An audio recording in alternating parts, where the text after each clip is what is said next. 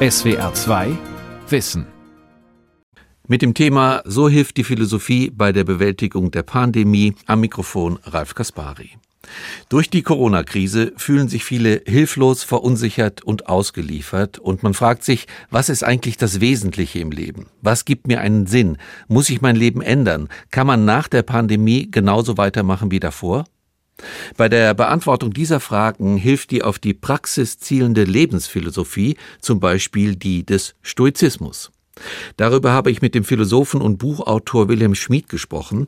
Er beschäftigt sich mit zwischenmenschlichen Beziehungen, mit Liebe und Freundschaft, auch mit Nähe und Distanz. Und meine erste Frage war, wie er damit umgegangen ist, dass während der Pandemie die Nahbeziehungen auf Distanzbeziehungen umgestellt wurden. Die Umstellung von physischer Nähe auf physische Distanz war kein so großes Problem für mich. Ich lebe in Familie und in Familie war die physische Nähe weiterhin möglich.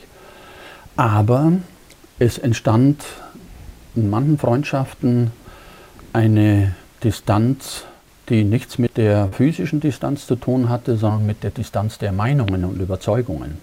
Das war eine sehr schmerzliche Erfahrung für mich mit Freunden zu tun zu haben, die von Anfang an überzeugt waren, Corona ist eine Erfindung, allenfalls eine Inszenierung von Geheimdiensten, die auf die Weise die Menschen unterdrücken wollen und die, also meine Freunde, die nicht wahrhaben wollten, was man weiß, langsam aber sicher von Anfang an entstand ja Wissen über dieses Virus und ein bestimmtes Wissen ließ sich offenbar bei sehr vielen Menschen, auch bei einigen Freunden von mir, nicht vermitteln. Das Wissen nämlich, dass das Hauptproblem bei Corona die Aerosole sind und fatalerweise eine Infektion bei einem selber nicht erkannt werden kann, sodass über Aerosole die Infektion weiterhin stattfinden kann.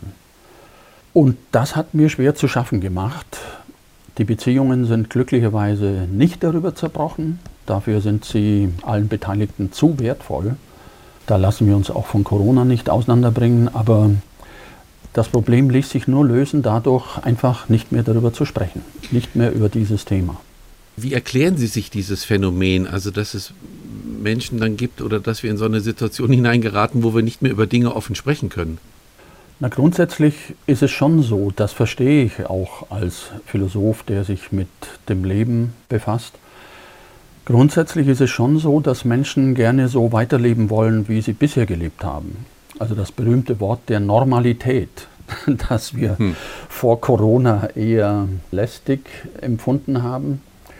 Aber mit Corona wurde das eine große Nummer, Normalität. Und es gibt eben Menschen, die wollten partout nicht aus ihrer Normalität raus nicht nur äh, Freunde in ihren Lebens- und Arbeitszusammenhängen, sondern ja auch, wie wir wissen, manche jungen Leute, die nicht aus ihrer Normalität raus wollten, die nun mal vorsah, tanzen zu gehen und im Pulk von Hunderten von Menschen auf engstem Raum zu tanzen und nichts wissen wollten von den Zusammenhängen dieses Virus.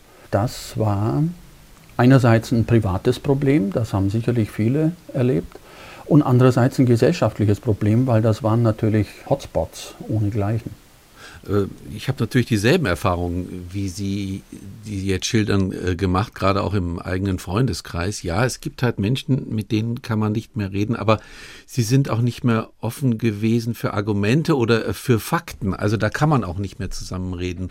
Nur das war für mich ein sehr befremdliches Phänomen, weil wir leben ja nun mal in der Demokratie und wir versuchen uns ja mit guten Argumenten zu überzeugen. Und wir versuchen nicht irgendwie Dinge unter den Tisch zu kehren und nicht mehr darüber zu reden. Insofern hat ja diese Pandemie auch zur Spaltung der Gesellschaft geführt eigentlich. Ja, so schlimm sehe ich es nicht. Spaltung konnte ich eher in Amerika wahrnehmen, wo buchstäblich 50 gegen 50 Prozent standen. Das ist Spaltung. Das Interessante in unserer deutschen Gesellschaft war, dass zu jedem Zeitpunkt dieser Pandemie ungefähr drei Viertel der Menschen einverstanden waren mit den Vorsichtsmaßnahmen gegen den Virus und sie sogar noch schärfer haben wollten. Mhm.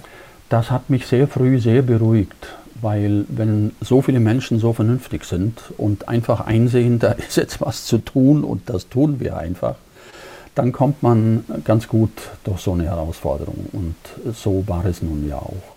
Sie haben jetzt nochmal mehrmals angesprochen, Sie sind Philosoph. Ich habe gesagt, Sie beschäftigen sich mit menschlichen Beziehungen, unter anderem zum Beispiel natürlich auch mit der Sinnfrage, mit solchen Fragen, was ist Glück? Wie wichtig sind denn, ich frage es mal wirklich allgemein, jetzt auch auf philosophischer Ebene, für den Menschen solche Nahbeziehungen oder überhaupt menschliche Beziehungen? Was machen die aus? Das wissen wir jetzt nach Corona noch besser als zuvor. Ich glaube, dass zuvor Beziehungen für sehr viele Menschen den Charakter der Selbstverständlichkeit hatten. Aber mit Corona ist uns bewusster geworden, wie wichtig Beziehungen überhaupt sind. Die Tatsache, einen Menschen anrufen zu können und ihn ernsthaft zu fragen, also ernst gemeint zu fragen, wie geht es dir? Und umgekehrt gefragt zu werden, wie geht es dir? Also sich nicht allein zu fühlen, auch wenn wir jetzt nur noch über Medien teilweise kommunizieren konnten. Und im Haus, in Berlin ist es natürlich ein größeres Haus, im Haus selber festzustellen, es gibt Nachbarschaft, mhm. die ist verlässlich. Mhm. Es gibt Menschen, die kümmern sich darum, für ältere Menschen, auch wir haben das gemacht, einkaufen zu gehen in einer schwierigen Situation. Also Beziehungen sind in ihrer Rolle deutlicher geworden.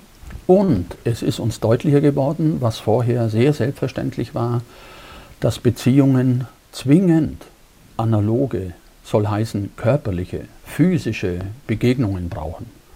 Wir können uns auch am Bildschirm begegnen. Das war ein großer Gewinn während Corona, dass wir uns am Bildschirm wenigstens sehen können, am Bildschirm einander zuprosten können. Aber wir haben auch gelernt, die erste Gelegenheit werden wir benutzen, um uns auch wieder physisch zu begegnen. Das ist was ganz anderes, dem anderen real gegenüberzustehen und ihm in die Augen schauen zu können und sprechen zu können. Was wir innerhalb der Familie jetzt nicht entbehren mussten, aber in Freundschaften ansonsten sehr wohl, das sind Berührungen. Dass Beziehungen, je näher sie sind, auf Berührungen angewiesen sind. Und die gibt es nicht virtuell, die gibt es nur analog. Einen Menschen in den Arm zu nehmen. Das, was wir immer gepflegt haben, uns wenigstens die Hand zu geben zur Begrüßung, uns auch mal, auch in Freundschaft, zu streicheln, über den Arm zu streichen. Und jetzt wissen wir, Berührungen haben sehr große Bedeutung für Beziehungen. Ja, ich denke da jetzt auch längere Zeit schon drüber nach, über die Bedeutung des Analogen, wie Sie es angedeutet haben. Mir fällt dabei immer auf, ich glaube, wenn wir uns face-to-face -face treffen, wenn Menschen sich treffen in einem Raum, wenn sie ihre Körpersprache sehen, wenn sie sich gegenseitig spiegeln, wenn sie als sozusagen als Ganzheit auftreten, ne? nicht nur als Stimme und nicht nur als Auge oder Gesicht, sondern als, als ganzer Körper, ist das ein völlig anderes Aufeinandertreffen. Ist das richtig? Das ist so, ja. Ich bin meinerseits wiederum aufmerksam gemacht worden von Menschen, die sich mit solchen Details beschäftigen dass wir auch einen Gewinn haben von der Tatsache, dass wir unser Gesicht immer unter Masken verbergen sollten und damit die Augenpartie eine viel größere Bedeutung als üblicherweise bekam. Auch ich war lange nicht aufmerksam auf die Augenbrauen. Mhm. Es hat Bedeutung, wie die Augenbrauen sich heben oder verkneifen. Und ich glaube, das heißt unteres Augenlid. Das habe ich noch nie bemerkt gehabt vorher, dass man tatsächlich Emotionen, eine Gestimmtheit ablesen kann, nicht nur vom oberen Augenlid, sondern mehr noch vom unteren Augenlid. Also insofern war das auch eine lehrreiche Zeit. Da werde ich in Zukunft besser darauf achten, was spielt sich genau im Gesicht eines Menschen ab und was spielt sich genau in meinem Gesicht ab, was mir bisher gar nicht aufgefallen ist, dass wenn ich die Augen zusammenkneife, das für andere Menschen missverständlich sein kann. Und ich meinte das gar nicht so.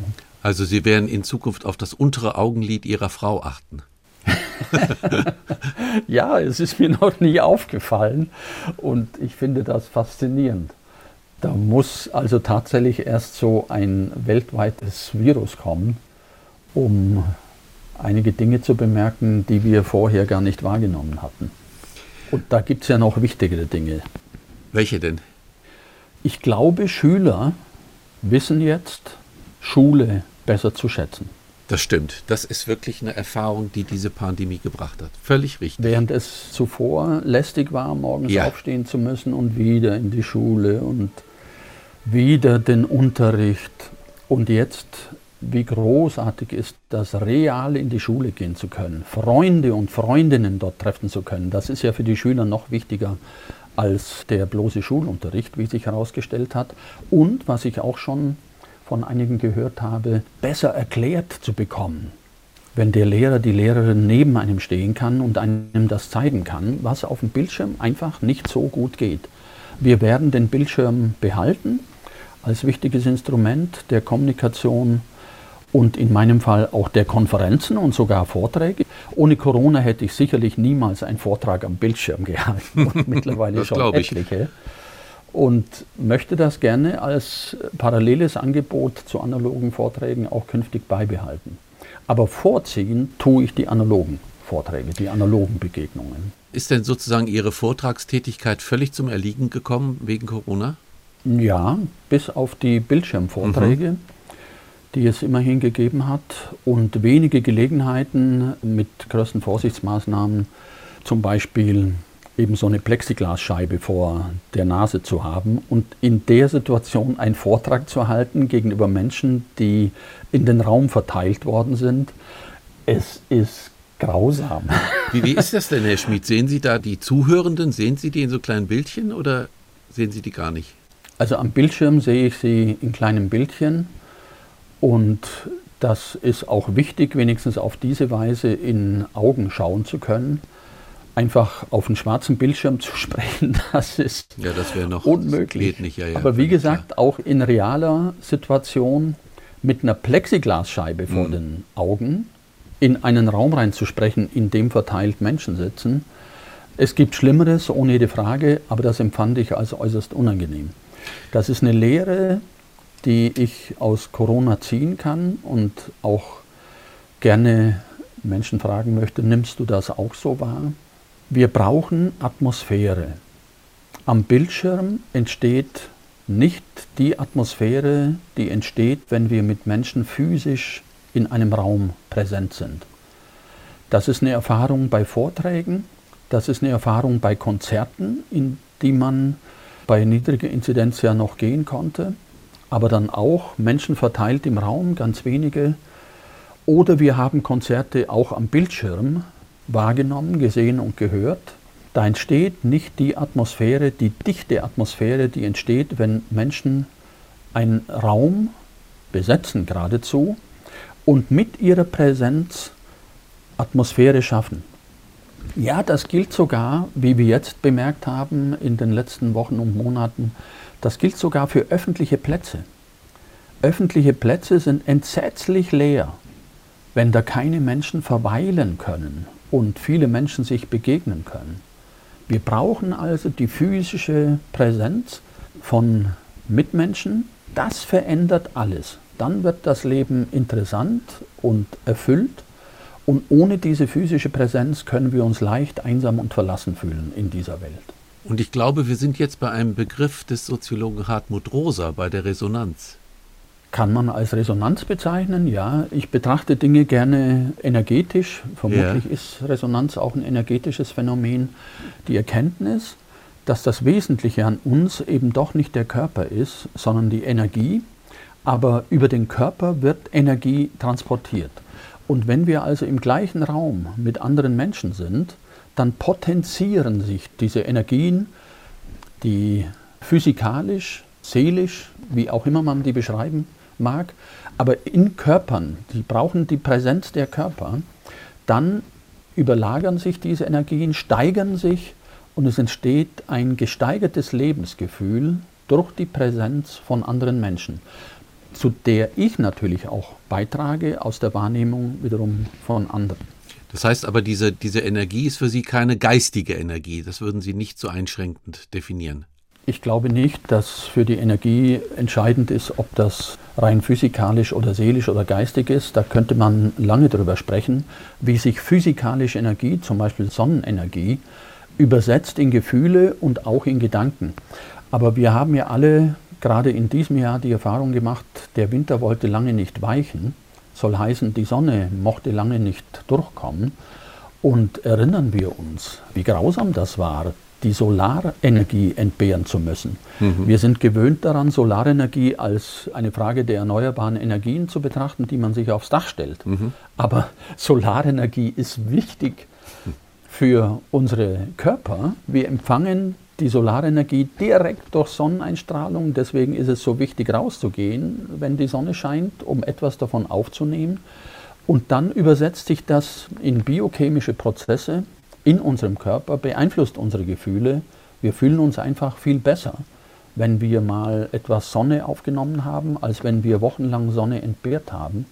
Und vermutlich lässt sich dann auch besser denken. Es ist sehr interessant, was Sie sagen, weil also für mich sind Sie ja in erster Linie immer ein, äh, ich, ich nenne es mal Beziehungsphilosoph gewesen. Sie haben viel über Freundschaft nachgedacht, über Liebe, über Glück, über den Sinn des Lebens. Und jetzt sind Sie auf diesem Energiepfad angelangt. Das ist eine interessante Entwicklung. Darf ich jetzt mal was Metaphysisches fragen? Was, was ja, passiert natürlich. mit der Energie, wenn der Körper nicht mehr da ist? Es beschäftigt mich nicht erst seit Corona. Ich habe auch in zurückliegenden Büchern immer wieder über diese Energiefrage nachgedacht. Zum Teil muss man da sicherlich spekulieren und das betrifft auch die Frage, was geschieht, wenn ein Mensch aus dem Leben geht. Wir können das teilweise ja schon betrachten an uns selbst, so wie wir älter werden. Ich meine etwas entschiedener älter werden. Mhm. Älter werden wir quasi vom Moment der Zeugung ab. Aber da wird das Älterwerden nicht als Älterwerden, sondern als Heranwachsen wahrgenommen. Also so ab 50, spätestens ab 60 wird Menschen deutlicher, dass sie älter werden und sie realisieren, ich auch, was dabei geschieht. Etwas, was dabei geschieht und äh, nicht als erfreulich wahrgenommen wird, auch von mir nicht, das ist die Kräfte lassen nach. Die Energie also die schwindet. Die ja. Energie schwindet langsam, aber sicher aus unserem Körper bis zu dem Phänomen in sehr fortgeschrittenem Alter, dass, wie soll ich das vorsichtig formulieren, dass offenbar nur noch Restquanten im Körper sind, was sich zum Beispiel auch dadurch erfahren lässt, dass einem viel leichter kalt wird, weil man sozusagen keinen eigenen Ofen mehr in sich hat. Mhm. Die Energie entweicht also, langsam aber sicher.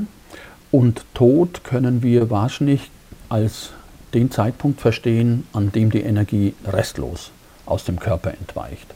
Von dem Zeitpunkt ab können wir nichts mehr machen, was in irgendeiner Weise energieaufwendig ist. Zum Beispiel die Augenlider bewegen mhm. oder den Mund bewegen, etwas sprechen, die Glieder bewegen, uns überhaupt im Raum zu bewegen. Nichts dergleichen ist mehr möglich. Das macht uns definitiv klar, das Wesentliche im Leben ist halt doch nicht der Körper, sind die Energien, die den Körper bewegen. Und dann kann man sich natürlich fragen, wo gehen die Energien hin?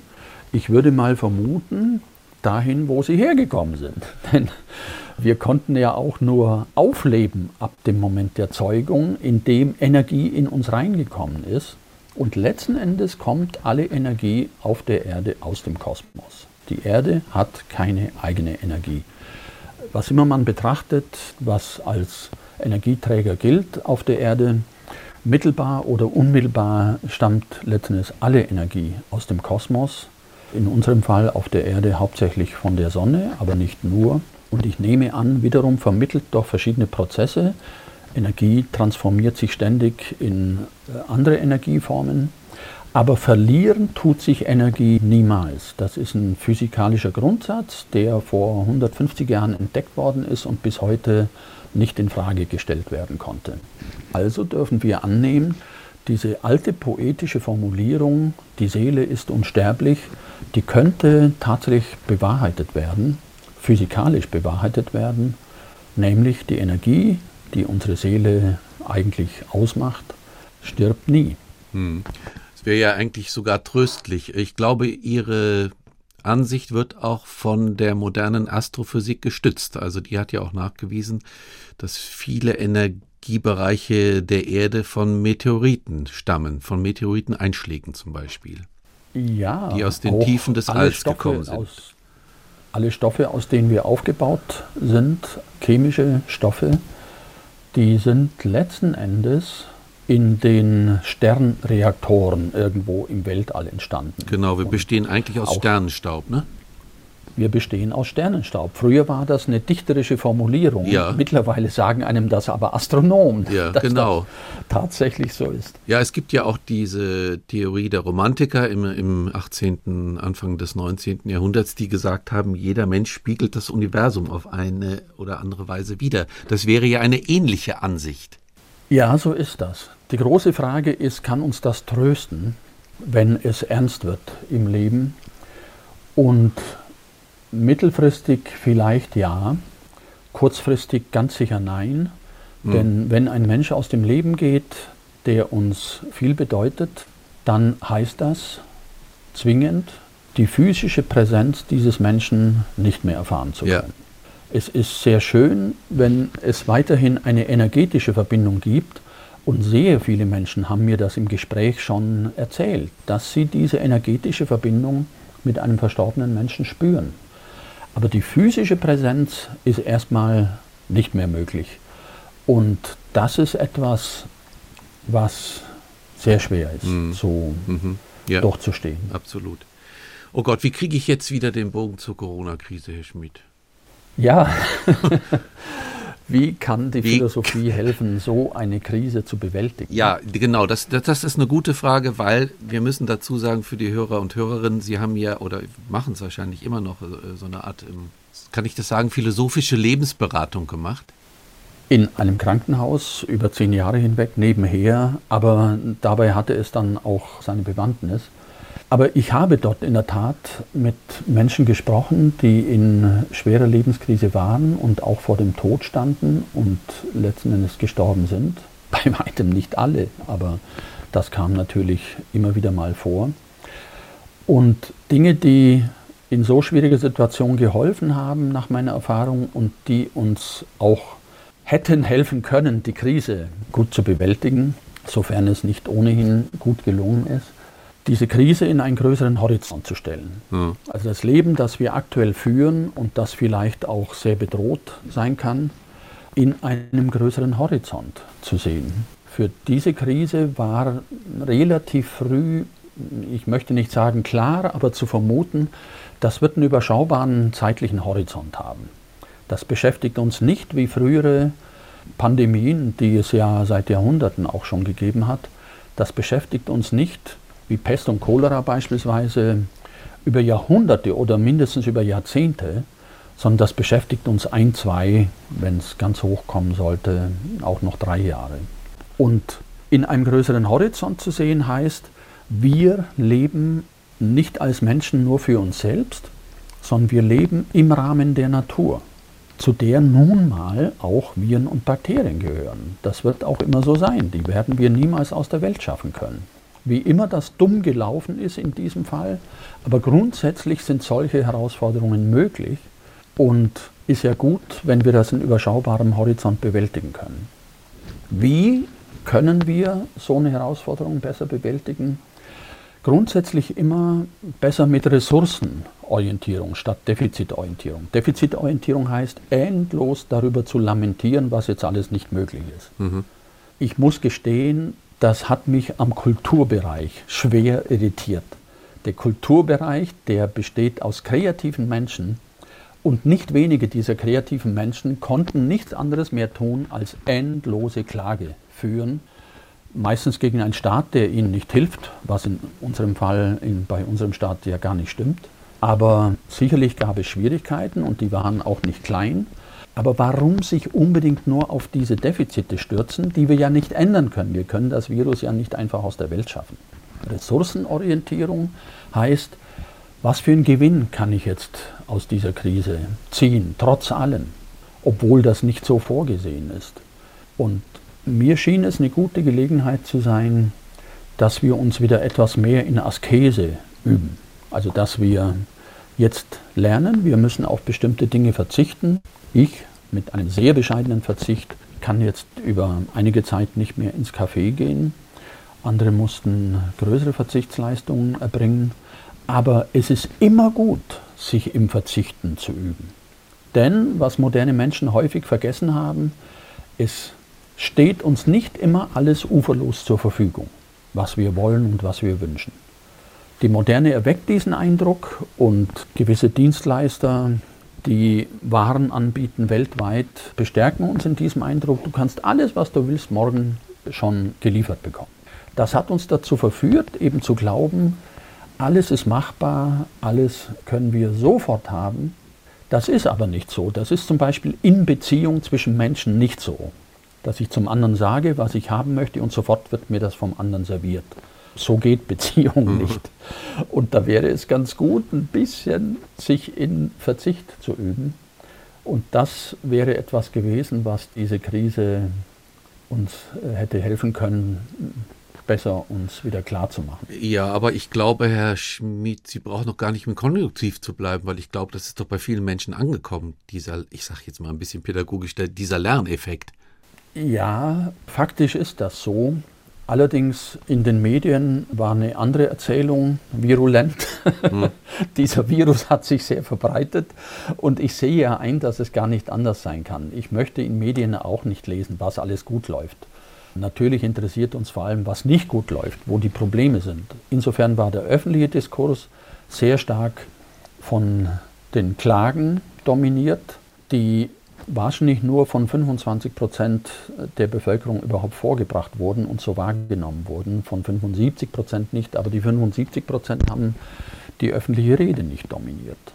Ja, das ist wohl richtig. Aber wir schauen mal, was jetzt noch passiert. Also ich bin da jetzt wirklich hoffnungsvoll. Und was Sie in Bezug auf Askese gesagt haben, also ich habe, ich kann das jetzt nur für, persönlich für mich äh, sagen, ich habe das schon so empfunden, dass man viel, viel bewusster erlebt, dass man auch vom Staat nicht alles verlangt, dass er äh, einen wieder gesund macht und die Pandemie in zwei Monaten verschwindet.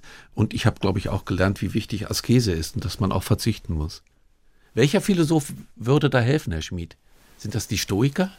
Ja, nicht die Stoiker mit allem, was aber sie mit, mit den Kernsätzen, vertreten oder? haben. Stoiker haben auch vertreten, man soll keine Gefühle haben und dazu würde ich nie und nimmer raten. Ich würde allerdings dazu raten, es mit den Gefühlen nicht zu übertreiben. Ja. Aber das, was äh, den Stoikern zu verdanken ist, der Gedanke der Gelassenheit, der war in dieser Krise hilfreich. Denn Gelassenheit kommt von Lassen. Und das war das Erste, was hilfreich war in der Krise, lassen, was nicht zu ändern ist. Also es zu lassen, endlos darüber zu klagen, wie schlimm die Situation jetzt ist, denn sie ist nicht zu ändern, nicht ad hoc. Sie ist ja immerhin binnen von einem Jahr zu ändern gewesen. Das war noch nie da in der Geschichte. Einerseits also Gelassenheit im Sinne von lassen, was nicht zu ändern ist. Andererseits das tun, was aber getan werden kann. Und das wurde ja sehr schnell deutlich, was getan werden kann, wie zum Beispiel das Maskentragen, im ersten Moment verworfen. Dann hat es sich aber einfach in der Praxis sehr gut bewährt und äh, ist auch so geblieben über die Zeit hinweg. Und tun, was getan werden kann, letzten Endes äh, sich impfen zu lassen, wenn nicht schwere Bedenken dagegen bestehen. Ich sehe vollkommen ein, dass es auch Menschen gibt, die schwere Bedenken dagegen haben. Und natürlich ist das zu akzeptieren und zu respektieren. Und ich beende jetzt, Herr Schmid, ganz gelassen die Sendung und sage Danke für das Gespräch. Aber sehr gerne, Herr Kaspari. Das war die SWR2 Aula heute mit dem Thema So hilft die Philosophie bei der Bewältigung der Pandemie. Ich habe gesprochen mit dem Philosophen und Buchautor Wilhelm Schmid.